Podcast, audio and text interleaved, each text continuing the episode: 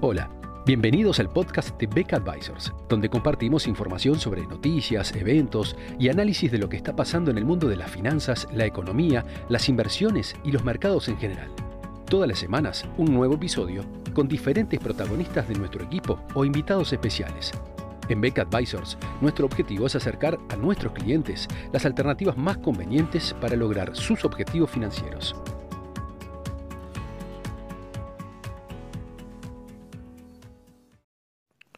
Nuestra nota del día de hoy eh, va a echar una mirada sobre la situación regional, en particular sobre lo que viene ocurriendo en la economía brasileña.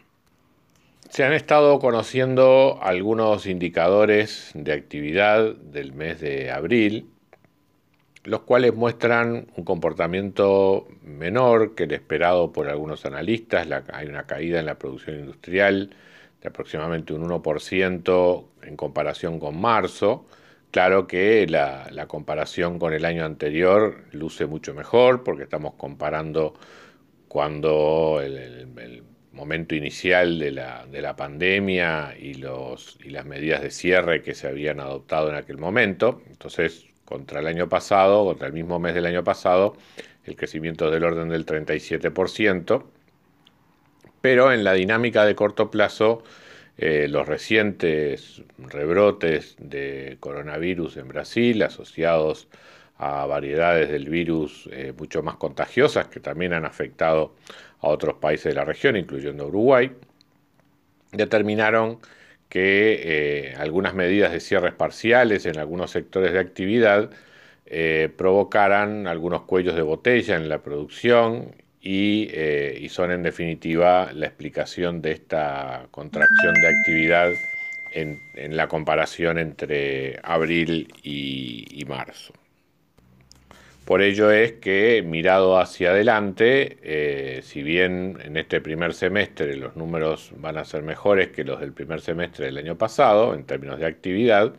eh, hay una suerte de techo en el crecimiento dada por las, restricciones de oferta de corto plazo, por lo menos hasta que eh, los efectos del coronavirus empiecen a, retroceder.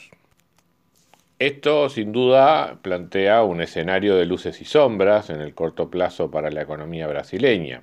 Eh, por un lado hay avances que se van haciendo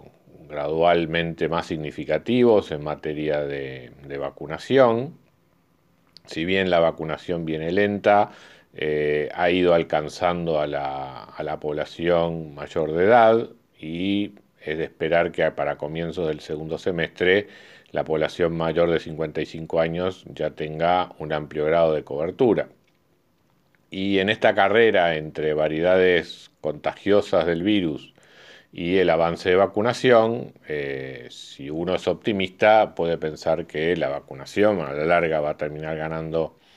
esta, esta carrera. Y eh, en el segundo semestre del año algunas de estas restricciones que, de oferta que estamos visualizando hoy por hoy en la economía brasileña van a empezar a, disolverse y, eh, y podemos ser un poco más optimistas en lo que puede ser el comportamiento de la actividad económica en Brasil durante el segundo semestre. Si eso fuera así, eh, hay otros elementos también favorables en la economía de Brasil con respecto a lo que implica la coyuntura de corto plazo. Con una inflación relativamente bajo control eh, y un margen que ha tenido el Banco Central para bajar las las tasas de interés,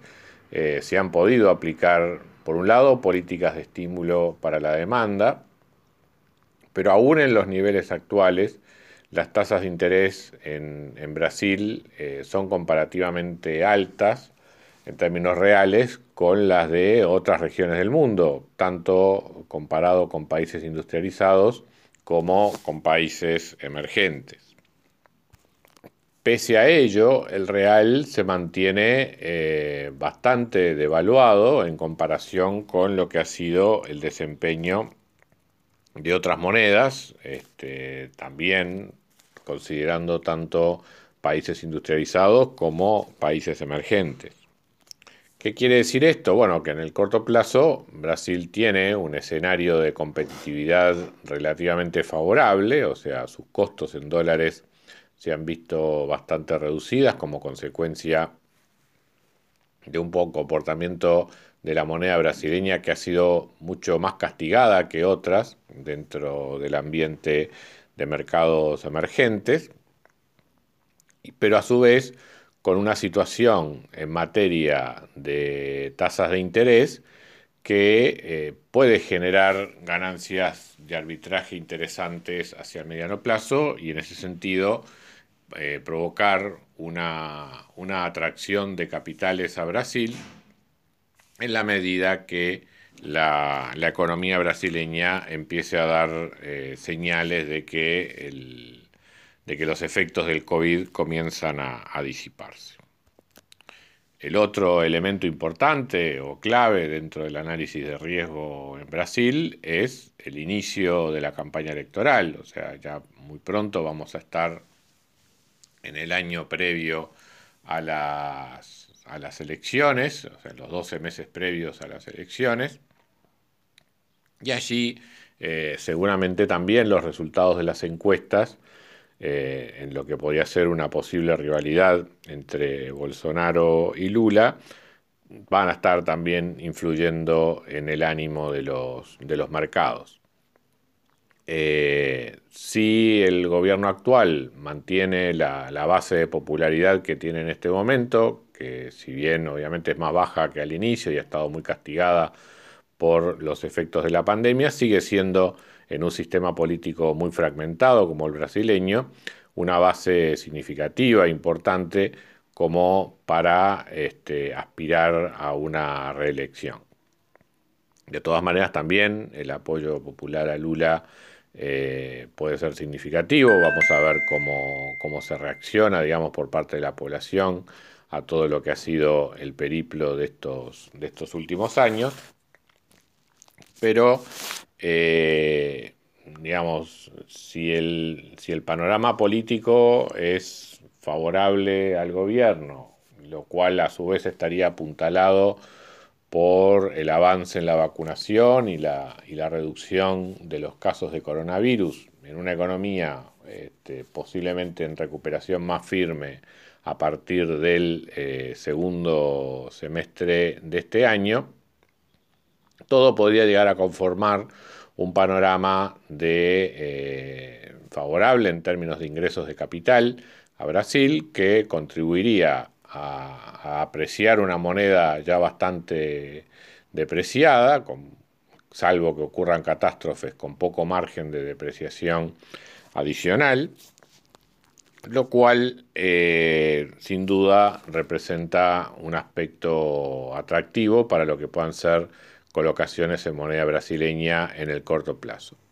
Y desde el punto de vista de las economías regionales, un real en proceso de apreciación también resulta, eh, ha resultado históricamente una, una, fuente de estímulo a nivel de la, de la región. Por lo tanto, como con ese escenario en la cabeza como el más probable, es que básicamente concluimos este reporte, quedando justamente a la espera de estas dos variables clave, las encuestas políticas y los datos del coronavirus en Brasil. Muchas gracias a todos por escuchar otro episodio del podcast de Beck Advisors.